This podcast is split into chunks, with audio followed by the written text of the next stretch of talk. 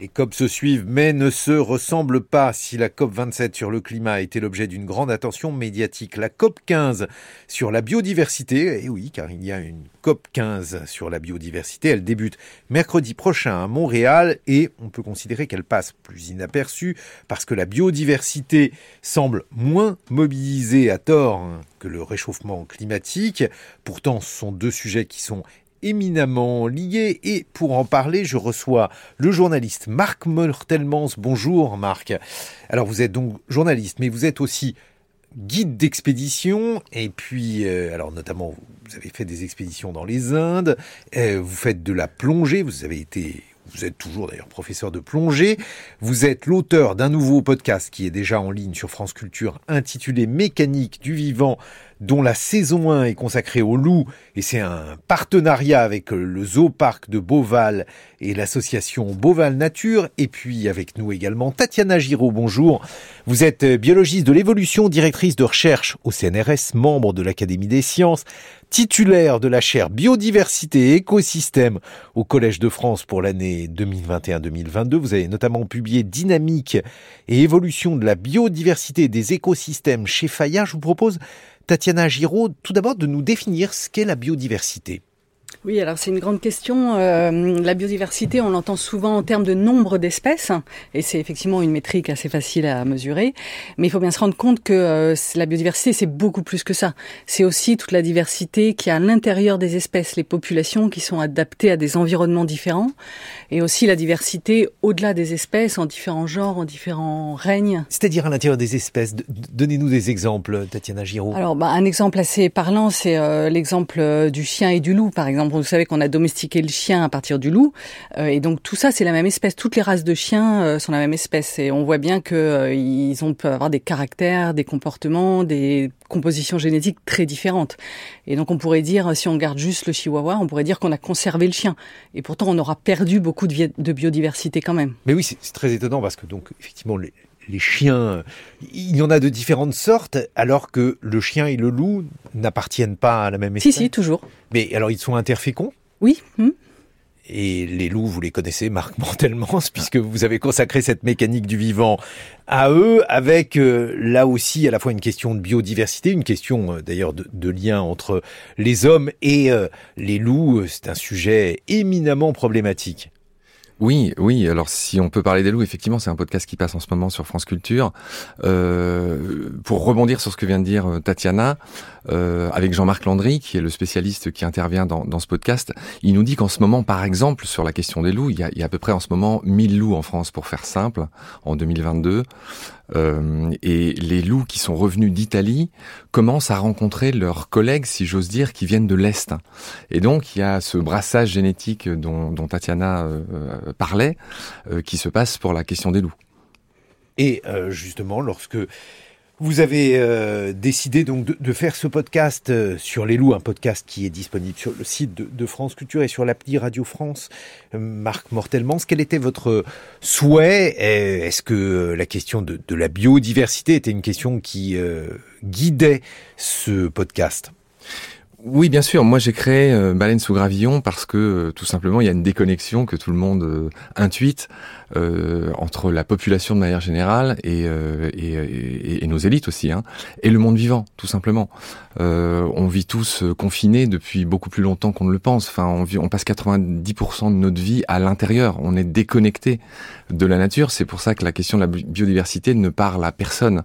En plus, il y a, il y a pas du tout les mêmes, la même prise de conscience par rapport au climat, par exemple. On, a souffert tous des canicules, les incendies de forêt. Enfin, là, il y a peu de gens qui ne, qui, ne prennent pas conscience euh, de, de, ce problème de climat. En revanche, la biodiversité, le problème est beaucoup plus local. Enfin, c'est-à-dire que le problème n'est pas le même partout. Il est plus difficile d'en prendre conscience. Il est beaucoup moins relayé. Je crois que euh, la biodiversité, ces sujets-là sont encore trois fois moins relayés par les médias euh, que les, toutes les histoires sur le climat, par exemple. Oui, qui occupe euh, effectivement une part d'antenne importante, Tatiana Giraud. Et si je peux rebondir, c'est effectivement euh, plus difficile de se rendre compte, par exemple, que certaines catastrophes qu'on appelle naturelles sont en fait déjà dues à de la perte de biodiversité. On fait bien le rapport avec le réchauffement climatique maintenant, mais par exemple le fait qu'il y ait des inondations, ben on a plus de mal à le mettre en lien avec le fait que c'est qu'on a euh, déforesté et donc que les arbres retiennent plus l'eau dans le sol que l'érosion est due à la perte de la biodiversité, par exemple, ou que les pertes de production, les épidémies sur les cultures sont dues à de la perte de biodiversité. Qu'est-ce que l'on peut attendre? Qu'est-ce qu'il faudrait attendre de cette COP qui s'ouvre, Tatiana Giraud? Donc, euh, alors c'est une COP assez importante puisqu'elle va fixer un cadre pour les dix prochaines années. Donc, on est arrivé à la fin d'un cycle, c'est un nouveau cycle. Donc, il faudrait, donc il y a des engagements euh, assez ambitieux qui sont affichés. Le problème, c'est que c'est des, c'est des engagements, hein, c'est pas un cadre euh, euh contraignant. Euh, mais si on arrivait déjà à ces engagements ambitieux tels qu'on les affiche, comme une protection euh, de 30% des terres et des mers, euh, ça serait déjà euh, une belle victoire. Et euh, à partir de là, est-ce que vous êtes optimiste sur euh, ce type de conclusion? Est-ce que vous pensez que cela, par exemple, ça va être difficile à obtenir? Alors euh, c'est c'est difficile à dire. C'est alors il y a très peu de chefs euh, d'État hein, qui vont aller à la COP, à part euh, Johnson Trudeau, mais c'est le pays hôte. Euh, donc en France, par exemple, c'est le ministre de la Transition écologique seulement qui y va. Euh, donc bon, on verra. Je sais pas si. Le, le, clairement, la, la biodive mobilise moins nos, nos élites que, que le foot, par exemple. Euh, juste pour ajouter un chiffre à, ce que disait euh, Tatiana, un des objectifs, puis c'est ce que c'est ce que vous demandiez euh, Guillaume, c'est le fameux 30-30. C'est c'est 30% d'air protégé d'ici 2030. Ça c'est un des objectifs clairs de cette de cette COP 15 à Montréal. Il faut savoir que dans les dix années qui viennent de s'écouler, ça, ça a un peu raté. Les objectifs étaient de 17% d'air protégé sur Terre et de 10% euh, d'air marine cet objectif-là n'a pas été euh, n'a pas été rempli. Donc finalement cette COP euh, c'est un peu le, le ça, ça va commencer par l'analyse de pourquoi ça n'a pas marché les dix années qui viennent de s'écouler. Mais pour bien se rendre compte de l'importance hein, euh, de ces enjeux, euh, euh, on pourrait reprendre l'image, par exemple, de, vous savez, le jeu de la tour en bois, euh, où on retire euh, des petits cubes en bois euh, petit à petit, et on ne sait pas quel, à partir de quel cube tout va s'écrouler. Ben, les écosystèmes, c'est un peu pareil. Hein, ça fonctionne, on peut perdre des espèces jusqu'au moment où ben, il y a une espèce qui disparaît, on ne sait pas trop pourquoi celle-là, et tout s'écroule et il faut bien comprendre que les sociétés humaines dépendent absolument de tous les services qu'elles tirent de la biodiversité. D'ailleurs, vous allez nous expliquer euh, pourquoi vous vous inquiétez de cela tous les deux, alors même qu'on voit que certaines espèces sont euh, introduite, réintroduite et euh, prospère. Alors l'exemple type, l'exemple polémique aussi, c'est celui du loup.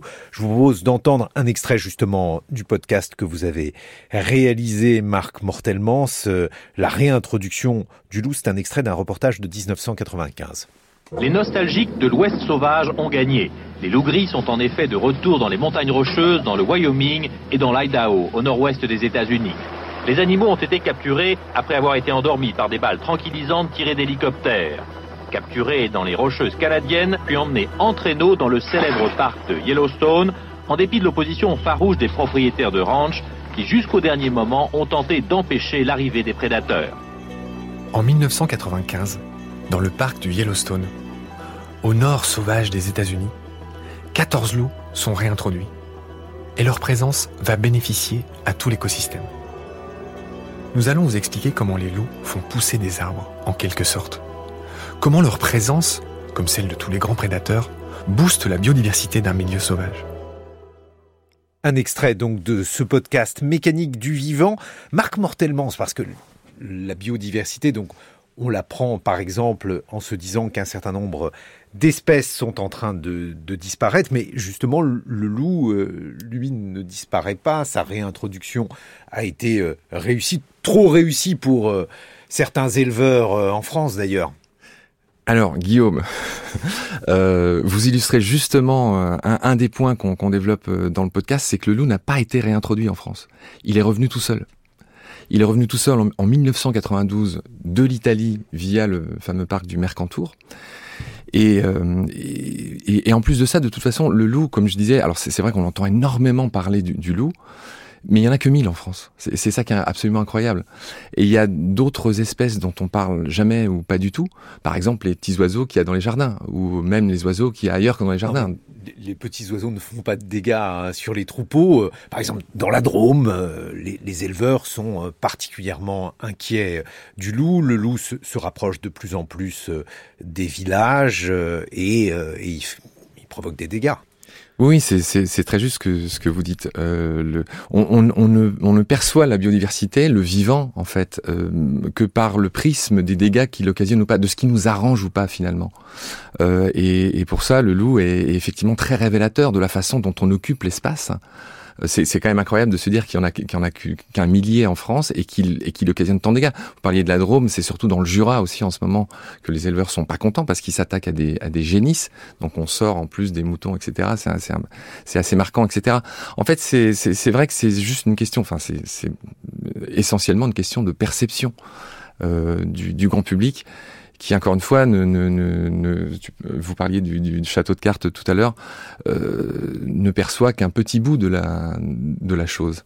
Tatiana Giraud, mais alors donc le, fait qu'il ait été réintroduit, parce je parlais de la, réintroduction qu'on venait d'entendre aux États-Unis, euh, ou bien donc euh, qu'il soit revenu naturellement, montre Tatiana Giraud que lorsqu'une espèce à disparaître, en tout cas là en l'occurrence le, loup, elle peut euh, réapparaître. Est-ce qu'il y a des espèces sur lesquelles vous êtes euh, beaucoup plus circonspecte lorsque vous les voyez, donc euh, lorsque vous voyez leur nombre diminuer bah, il y a déjà beaucoup d'espèces qui ont disparu. Hein, Lesquelles? Euh, bah, il y a plein d'espèces d'oiseaux qui ont disparu, par exemple, sur les îles, parce que euh, l'homme avait introduit euh, involontairement euh, des serpents dans les cales des bateaux ou des rats, et ils ont mangé les œufs des oiseaux qui n'avaient pas évolué de défense contre des prédateurs, par exemple.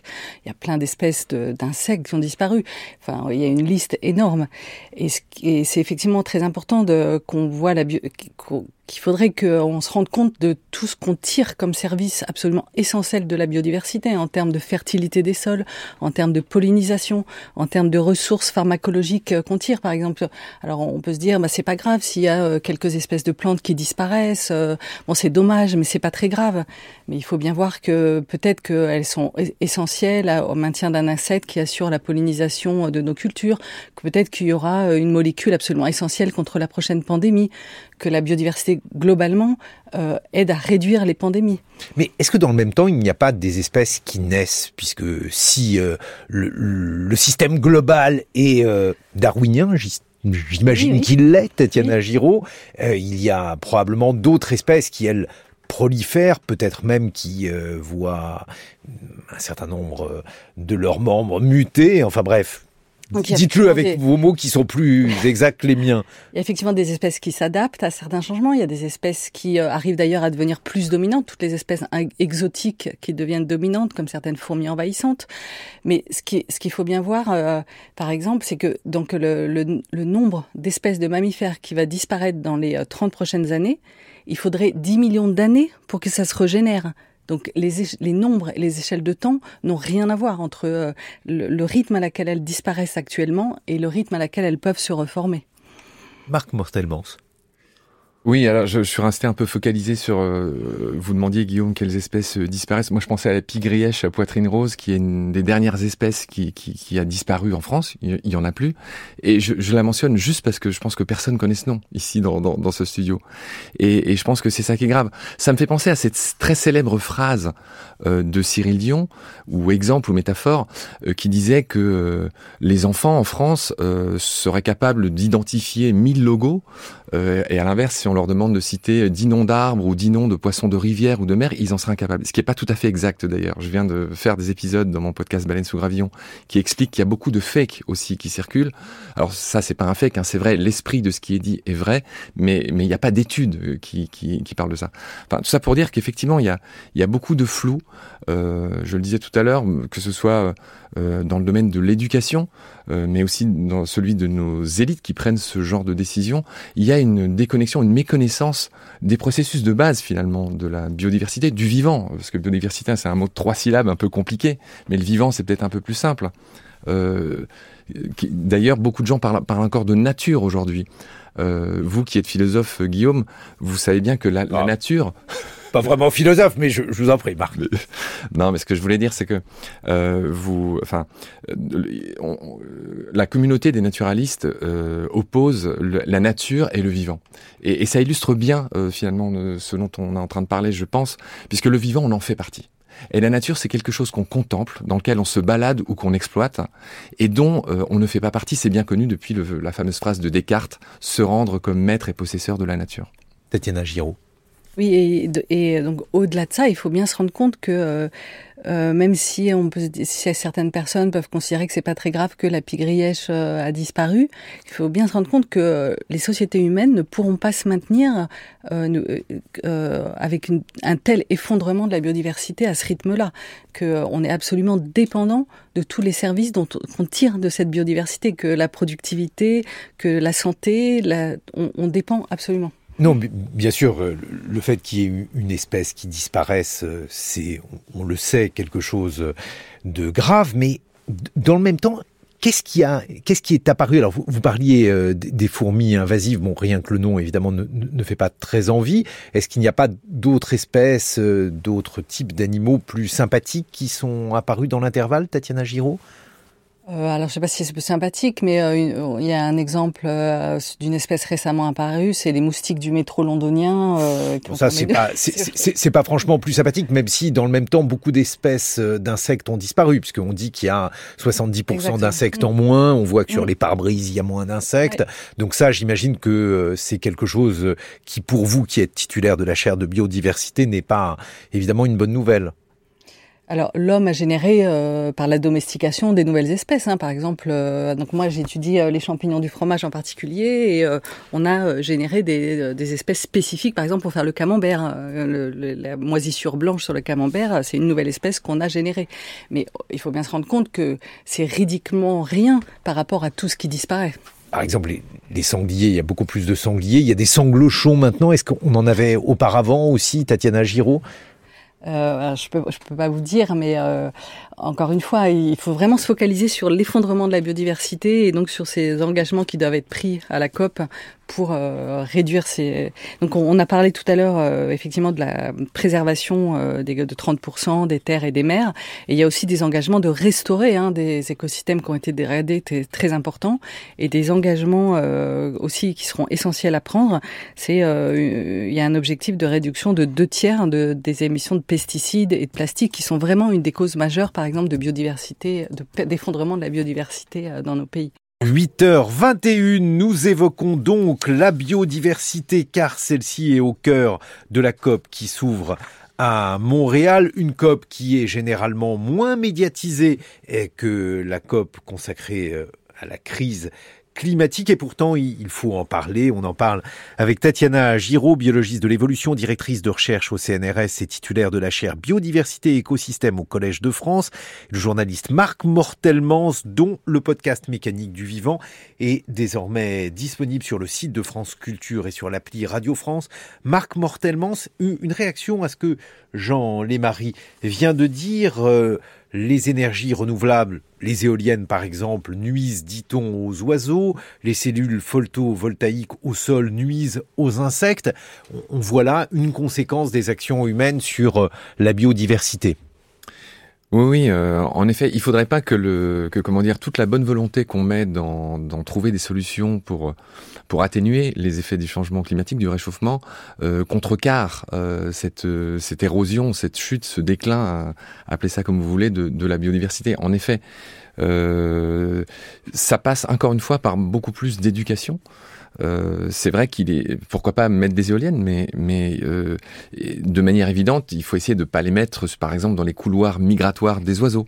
Ou euh, donc ça, ça fait ça doit faire l'objet de davantage d'études. C'est déjà des choses qui sont de plus en plus faites, mais il y a des choses encore plus simples que que ces que même que ces questions de de d'énergie renouvelable. Aujourd'hui, quand on construit une maison, on ne fait plus de place à ce qu'on devrait considérer comme une colocation avec le vivant. C'est-à-dire que de manière concrète, dans, toutes les vieilles bâtisses, dans les anciennes façons de faire les toits, etc., il y avait plein d'interstices, de petits trous, d'anfractuosités, etc., dans lesquels les oiseaux pouvaient faire leur nid. Aujourd'hui, ce n'est plus le cas. Tout le neuf qui est construit, toutes les rénovations ne prennent pas en compte le vivant.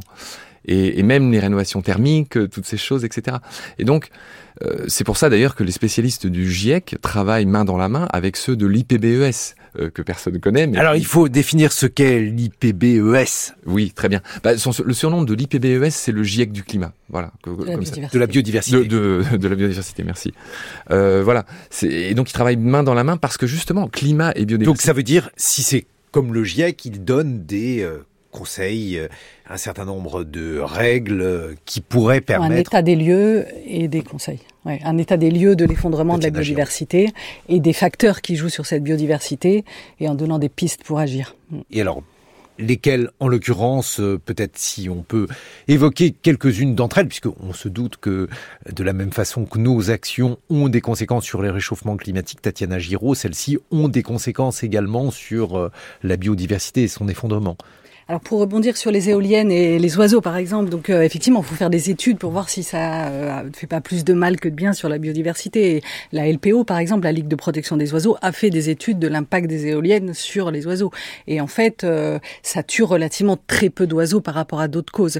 Mais évidemment, ça dépend de là où on les met. Si on les met dans une zone Natura 2000, donc protégée pour la biodiversité, en disant bah au moins ça dérangera personne, bah oui, mais ça dérange effectivement là les oiseaux, les baleines, etc. Par exemple, le nouveau parc éolien qui est dans le parc d'Oléron, c'est une zone Natura 2000. Donc c'est évidemment pas là qu'il faut les mettre. Mais il y a des endroits où on peut les mettre et où ça a pratiquement aucun impact sur la biodiversité. Mais il faut faire des études en amont. Et là, le problème, c'est que les études, elles sont à la charge des personnes qui les installent. Donc évidemment, ça freine. Et pour euh, les cellules photovoltaïques et les insectes, est-ce que là aussi euh, l'incidence est avérée? Alors, j'ai pas connaissance des études, mais bon, évidemment, il faut euh, faire des études, regarder ce que donnent des études, euh, mais il faut pas que ça se. On a l'impression que les personnes qui euh, appuient sur les dégâts causés par les éoliennes et les photovoltaïques sur la biodiversité sont les personnes qui d'habitude se préoccupent pas trop de la biodiversité et que c'est plutôt une excuse pour ne pas les installer. Marc Mortelmans. Oui, moi je, voulais parler d'une autre euh, source d'énergie, l'hydroélectricité par exemple. Euh, intuitivement, on pense que c'est une bonne idée, et, et c'est vrai qu'encore une fois, il faut, faut y réfléchir. Mais le fait par exemple de faire des barrages, euh, empêche euh, tout ce qui est euh, écoulement des sédiments. Et par exemple, euh, un, un exemple célèbre que raconte Marc-André Sellos assez souvent, c'est que en Égypte, par exemple, dans les années qui ont suivi la construction du fameux grand barrage d'Assouan, il n'y a plus de sardines à l'embouchure du Nil. les pêcheurs ne prenaient plus rien. Pourquoi? Parce que les, les, sardines, évidemment, enfin, parce que la, la vie dans l'océan commence par les nutriments qui sont apportés par les rivières, finalement. Et donc tous ces processus, effectivement, il, serait assez heureux de les, de les comprendre. je propose qu'on passe des sardines aux, baleines, euh, pas nécessairement dans le port de Marseille, Marc Mortelmans, mais euh, la baleine est aussi euh, l'un des exemples de la question de la biodiversité. Oui, alors en effet, c'est un bon exemple, et c'est un peu comme les loups. c'est une espèce extrêmement emblématique que tout le monde connaît, et que pour le coup que tout le monde aime beaucoup plus que, que les loups. les baleines, c'est un peu les vers de terre des océans. Euh, c'est-à-dire que, alors pardon pour le mot que je vais dire, le, caca de baleine est, à l'origine de ce qu'on appelle le bloom euh, planctonique. Donc plus il y a de baleines, et, de manière générale, plus il y a de toute façon de biodiversité, c'est-à-dire plus il y a d'espèces dans les océans, mieux on se porte. Pourquoi? Parce que euh, Guillaume, vous n'êtes pas sans savoir qu'on doit une respiration sur deux à l'océan, mais l'océan aussi est notre principal puits de carbone. Ça veut dire que tout ce plancton euh, une partie de, ce phytoplancton capte ce CO2, c'est notre meilleur allié. Ce CO2 qui est capté par le phytoplancton est mangé par des petits poissons qui sont mangés par des un peu plus gros, etc., etc. Tout ça arrive jusque dans la baleine, pour faire extrêmement simple. Et même quand la baleine meurt, son corps se dépose au fond de l'océan et ça permet encore de stocker du, carbone. C'est pour ça que je, parle de vers de terre de l'océan. On voit donc euh, comment il faut, selon vous, s'emparer de la biodiversité, comment la France s'est emparée de cette biodiversité. Alors il y a un certain nombre eh, d'actions qui sont prévues. Il y a par exemple un loto de la biodiversité qui est prévu. Tatiana Giraud, vous qui étudiez euh, cette euh, évolution de la biodiversité, qu'est-ce qu'il faudrait faire concrètement à l'échelle de la France pour que l'on puisse voir le nombre d'espèces cesser de diminuer d'ores et déjà? Bah, donc il faut euh, bah, stopper euh, les causes qui causent euh, l'effondrement de la biodiversité. Donc arrêter de financer toutes les actions qui détruisent la biodiversité. Et donc les principales causes, alors ça dépend à quel endroit on est sur la planète, mais en France par exemple, ça est surtout la destruction d'habitats et la pollution via les pesticides qui causent l'effondrement de la biodiversité. Donc il faut simplement réduire drastiquement tous les pesticides qu'on met dans l'environnement et arrêter les destructions d'habitats. Marc Mortellement. Oui, il y, a cinq grandes causes qui, qui, qui, sont à l'origine de, de, la, du déclin de la, de la biodiversité. La première, c'est la destruction et la fragmentation des habitats. C'est-à-dire qu'on s'en rend pas compte, mais à chaque fois qu'on construit des routes, ça fractionne l'habitat. Et, non seulement ça, bah, ça, ça, ça, comment dire, ça empêche des espèces de vivre, ça, ça en tue même beaucoup, mais en plus ça, ça fragmente cette fameuse diversité génétique dont, dont on parlait. Donc bref, fragmentation, destruction, c'est la première cause. La surexploitation des ressources, c'en est une autre. Bah, on va on va le dire simplement, surchasse, surpêche, tout le monde en a entendu parler. Troisième cause, c'est le réchauffement climatique. Évidemment, ça fait pas trop de bien aux espèces non plus. Euh, quatrième cause, c'est la, c'est tout simplement tout ce qui est pollution. Je l'ai dit dans l'ordre de, des impacts. Hein. Et la dernière cause, c'est les EEE, e e, c'est les espèces exotiques envahissantes dont vous parliez tout à l'heure. Oui. Euh, il y, en a, il y en a pas mal. Hein. Euh, tout le monde connaît le moustique tigre ou le, frelon, asiatique. Voilà, mais il y en a beaucoup d'autres. Là, un des derniers arrivés, c'est le un platelminthe. Enfin, c'est un ver mangeur de nos de nos vers de terre. Qui, qui, qui, paraît anecdotique, mais qui n'est pas du tout, puisque les vers de terre, je crois que c'est 80% de la biomasse sur Terre. C'est énorme, en fait. C'est beaucoup plus que nous, par exemple, vous et moi, Guillaume, des vers de terre. Tatiana Giraud, une réaction par rapport à ces cinq actions à mener euh, oui, donc c'est les causes euh, effectivement euh, principales et sur lesquelles on peut agir et que donc et les décideurs peuvent agir, les élites peuvent agir, et aussi euh, chacun euh, individuellement euh, peut agir. Donc par exemple, ben, en achetant bio, évidemment, ça va réduire globalement les pesticides qui sont répandus dans l'environnement. Et ne serait-ce qu'en choisissant quelle épargne on fait, on peut choisir d'investir dans des, des financements qui détruisent pas la biodiversité, le climat. Et lorsqu'on voit ces évolutions, alors vous connaissez particulièrement les aires marines, Marc Mortelmans. Celles-ci, elles aussi, j'imagine, sont en danger.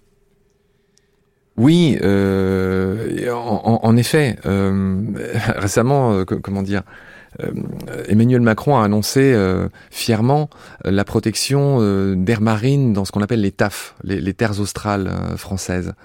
Et, et Bloom, l'association de la célèbre association de Clarnouvian qui se bat pour justement contre la surpêche, contre tout ce qui touche l'océan, notre principal puits de carbone, a levé un lièvre récemment, c'est que le tracé de ces nouvelles, de, aires marines protégées dans, nos TAF, en fait, respecte scrupuleusement euh, le tracé des zones où personne ne va jamais pêcher.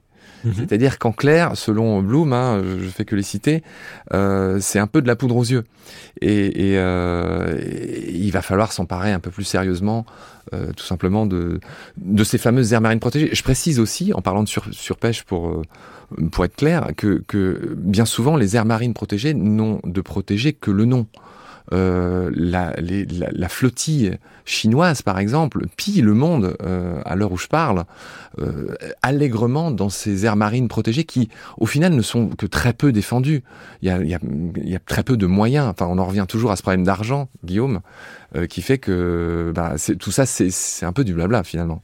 Tatiana Giraud, la biodiversité, donc, elle peut prendre des formes spectaculaires avec les, les baleines, avec les loups.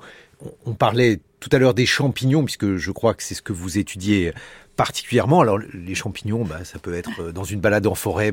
Moi, j'ai cru comprendre qu'il y avait euh, de moins en moins de, de, champignons dans les coins où je vais habituellement pour en trouver. Je ne dis pas lesquels parce que c'est rare les, les, coins à champignons.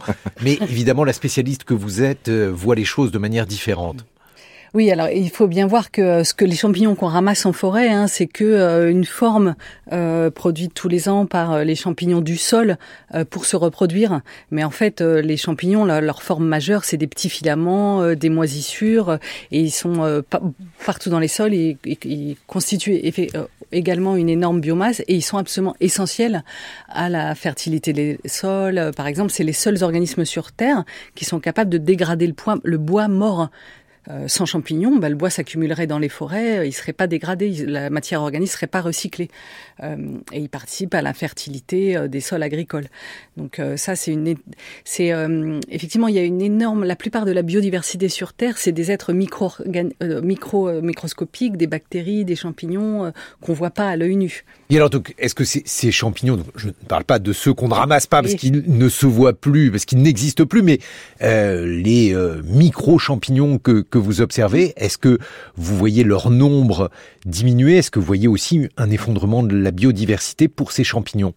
Alors évidemment, c'est beaucoup plus facile à, beaucoup plus difficile à observer puisque euh, on les voit pas, ils sont dans les sols, il y en a plein qu'on ne sait pas cultiver. Alors on utilise des nouvelles technologies qui permettent de séquencer globalement euh, des génomes euh, dans les sols. On prend mhm. un échantillon de sol et on regarde tout l'ADN qu'il y a dedans et qui nous permet d'un peu de compter le nombre des espèces et un peu d'observer euh, leur baisse et répertorier les espèces. Et effectivement, on observe aussi une baisse de biodiversité à tous les niveaux. Et alors, quelles sont les conséquences Donc, si on suit toujours l'exemple des, champignons, quelles sont euh, les conséquences de cette diminution du nombre d'espèces ou du nombre euh, de représentants de ces espèces, Tatiana Giraud? Alors, par exemple, quand vous allez dans une forêt, ben, vous voyez des arbres. Mais en fait, euh, ce que vous voyez surtout, c'est une symbiose entre des arbres et des champignons. 70% des arbres euh, en Europe ne peuvent pas pousser sans une association euh, symbiotique avec des champignons. Donc s'ils disparaissent, il n'y a plus de forêt. Ils, ont plein de, fonctions absolument essentielles dans les écosystèmes à beaucoup de niveaux. Marc Mortelmans. Oui, il y, a une phrase qui m'est venue en écoutant Tatiana, c'est la phrase célèbre de, du Petit Prince. L'essentiel est invisible pour les yeux. Euh, et, et c'est vrai pour les champignons, c'est vrai de, de, toutes ces briques euh, qui forment la, la, grande maison du vivant finalement, pardon pour cette mmh. envolée euh, lyrique. Mais euh, je repense aussi à ce que disait le commandant Cousteau, qui est très contestable à bien des égards, mais qui a dit une jolie phrase, qui a dit on aime ce qui nous a émerveillés et on protège ce qu'on aime. Et je crois que l'enjeu aujourd'hui, il est là. Et pourquoi je dis ça? Parce que à ma petite échelle de podcasteur, euh, je constate que euh, ce thème globalement euh, du vivant, de la nature, des animaux, euh, finalement est ramené toujours à quelque chose d'accessoire ou d'enfantin. Je donne un exemple très précis. Euh, encore une fois, moi qui suis podcasteur, dans mon, pour mon hébergeur, là où je j'upload mes, mes épisodes, je, je, suis censé classer mon travail dans différentes catégories. Et j'ai eu la surprise de constater que le thème animaux était classé dans la catégorie enfants et famille.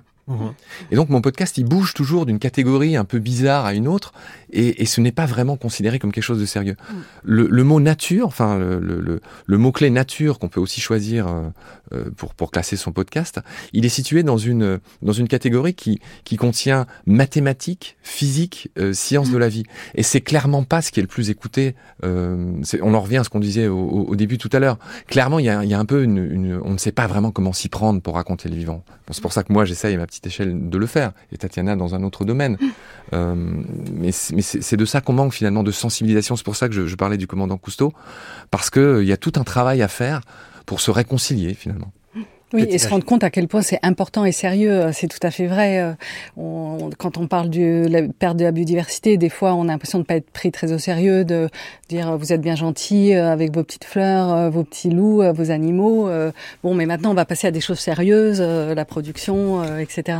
Alors parmi les thèmes qui sont retenus pour cette COP 15, il y a celui de la reforestation, puisque c'est semble-t-il l'une des clés de lutte contre l'effondrement de la biodiversité pourquoi Tatiana Giraud est-ce l'un des éléments essentiels? Donc, euh, ben, donc si on reprend tout à l'heure euh, comme euh, les, causes de perte de la biodiversité, effectivement, une des causes principales, donc il y a les pesticides et il y a la déforestation, la perte d'habitat.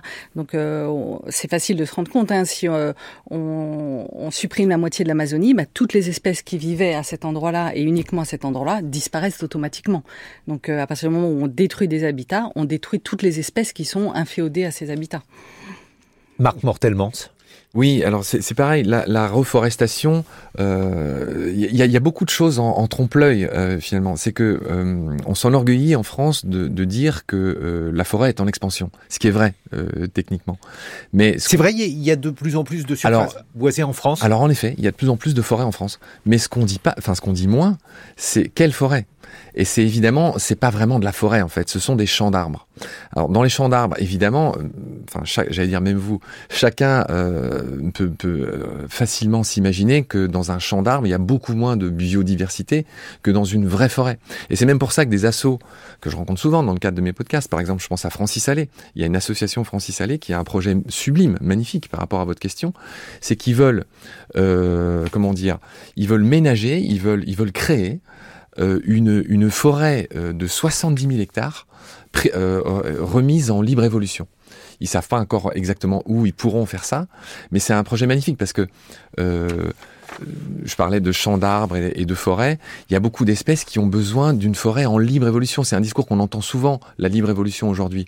C'est vrai que euh, notre ONF aujourd'hui a une façon de gérer la forêt euh, qui est assez orientée vers euh, vers le cash finalement. Vers je, je, les choses sont pas si simples, mais l'exploitation de la forêt fait qu'on oublie par exemple tout ce qui est vieux arbres morts, etc. Et Tatiana est très bien placée pour savoir qu'il y a besoin d'arbres morts, ne serait-ce pour les champignons, mais pour beaucoup d'autres choses. Les salamandres par exemple, qui souffrent, les amphibiens font partie des espèces qui souffrent le plus dans cet effondrement de la biodiversité. Et, et, et, pourquoi elles souffrent? Bon, les, les, causes sont multiples. Il y a de moins en moins de zones humides, mais c'est aussi parce que les forêts sont moins riches qu'avant, euh, de par le fait qu'il y a par exemple moins d'arbres morts. On comprend bien que, que quand l'habitat est uniforme, eh ben, il y a un certain nombre d'espèces qui va réussir à se maintenir. Et plus il y a des petites niches un peu différentes euh, dans une forêt, plus euh, il y a un grand nombre d'espèces qui va pouvoir exploiter ces différentes niches différentes. Il y, a, il y a, trois, en fait, il y a trois grandes lois qui sont qui sont relativement simples à, à retenir pour le vivant. La première, c'est que la diversité, euh, la même que biodiversité, hein, est une est une source, est une chance de résilience. C'est-à-dire que plus un milieu est riche, riche en espèces, plus ce milieu a des chances de pouvoir résister à des catastrophes naturelles ou pas. La deuxième loi, c'est que la population des, du vivant est fonction des ressources, tout simplement. Et là, on retombe encore sur, sur notre exemple du loup, qui ne pourra jamais euh, pulluler, comme on l'entend souvent, puisqu'en fait, ça, ça, la taille de la meute euh, est directement fonction de la disponibilité en ressources. Justement, on va écouter un extrait de votre euh, podcast La mécanique du vivant qui est déjà disponible sur le site de, France Culture euh, où on évoque euh, le loup et la meute. La meute présente l'avantage évident de la sécurité, de l'efficacité en chasse, mais aussi celui, plus subtil, d'un apprentissage prolongé des jeunes. Et donc une descendance mieux formée à la chasse et à la survie transmettra mieux les gènes aux générations suivantes. Comme dans toute société, il y a des codes c'est-à-dire différentes manières de communiquer. Certains sont évidents, je montre les dents, je baisse la queue, je me plaque à terre pour montrer que je suis soumis, je me couche sur toi pour montrer que je te domine, et beaucoup d'autres qui sont plus subtils. Il y a donc les postures, mais il y a aussi les sons. Les loups n'aboient que très rarement, en situation de stress extrême. Aboyer, c'est une particularité que les chiens ont développée grâce aux hommes, qui ont sélectionné cette aptitude, on en a déjà parlé, et en effet, aboyer, c'est plus facile pour donner l'alerte que de gronder, que de grogner, que de gémir, qui sont les apanages du loup. Un extrait de, votre podcast, euh, La mécanique du vivant, marque mortellement, c'est un commentaire sur ce qu'on vient d'entendre. Oui, euh, j'ai presque envie de répéter la, la, blague que vous venez de faire. C'est plus, plus facile d'entendre les loups hurler que, que les champignons de, de Tatiana. Oui, mais Tatiana, pendant qu'on écoutait ce podcast, m'a dit que l'on pouvait entendre les champignons. Oui, donc euh, on peut euh, effectivement, il y a des gens qui se sont amusés à euh, transformer les impulsions électriques qu'il y a dans les champignons en musique, en son. Donc on peut écouter les champignons. Alors en revanche, on peut écouter euh, les loups, on peut même euh, les filmer parce qu'on les voit apparaître. Alors on va pas poursuivre la discussion qu'on a eue tout à l'heure, euh, Marc Mortellement, puisque je vous disais que pour beaucoup de d'éleveurs, eh bien les loups en France étaient le, signe d'un grand désarroi, mais on, on, les a entendus, on voit l'évolution aussi du loup par rapport au chien que vous évoquiez dans cet extrait. Oui, euh, puisqu'on parle du loup, en, effet, le, désarroi pour beaucoup de gens, il est aussi aujourd'hui dans, le fait qu'on laisse une si faible place aux, vivants sauvages. Il y a, un chiffre que j'aimerais donner qui est tout simple. Je sais qu'il faut pas trop de chiffres. C'est que, c'est que, euh, comment dire, au tout début de l'agriculture, c'était il y a moins 12 000 ans, euh, quand, quand l'homme a cessé d'être un cueilleur-chasseur et qu'il est devenu un, un pasteur-agriculteur, pour faire simple, le, dans, dans, les, dans, les, dans les milliers d'années qui ont suivi, il y avait 96% de vivants sauvages, c'est-à-dire de bêtes sauvages, on va faire simple, et 4% hommes plus son bétail. Aujourd'hui, ce ratio s'est inversé. C'est-à-dire que sur Terre, il faut quand même savoir que l'homme plus son bétail, je parle des vaches, des moutons, des veaux, vaches, cochons, poules, etc., c'est 96% euh, du, du, la masse totale. Voilà, du, du, du, vivant, contre 4% qui est laissé au vivant sauvage. Voilà. Mais je ne voudrais pas être que pessimiste, euh, Guillaume, puisque tout à l'heure vous nous demandiez s'il y avait des nouvelles espèces euh, qui apparaissaient. effectivement, tout, ça circule un peu. Euh, il y a par exemple le chacal doré qui est, qui est, revenu. Il y a le pic noir qui se porte plutôt bien, qui creuse des loges, des petites nyctales de Tegmalm qui sont des petites chouettes. C'était juste vous dire qu'il n'y a pas que des mauvaises nouvelles. Comme disait Tatiana, tout est intriqué. Tout est interconnecté. C'est d'ailleurs la troisième grande loi du vivant que j'avais pas eu le temps de dire tout à l'heure. Merci beaucoup. Tatiana Giraud, euh, donc euh, vous évoquez la biodiversité à la chaire qui lui est consacrée au Collège de France. Marc Mortelmans, on retrouve donc euh, votre podcast réalisé par Charlotte Roux, Mécanique du vivant, avec donc cette première saison consacrée au loup. C'est sur le site de France Culture et sur l'appli Radio France.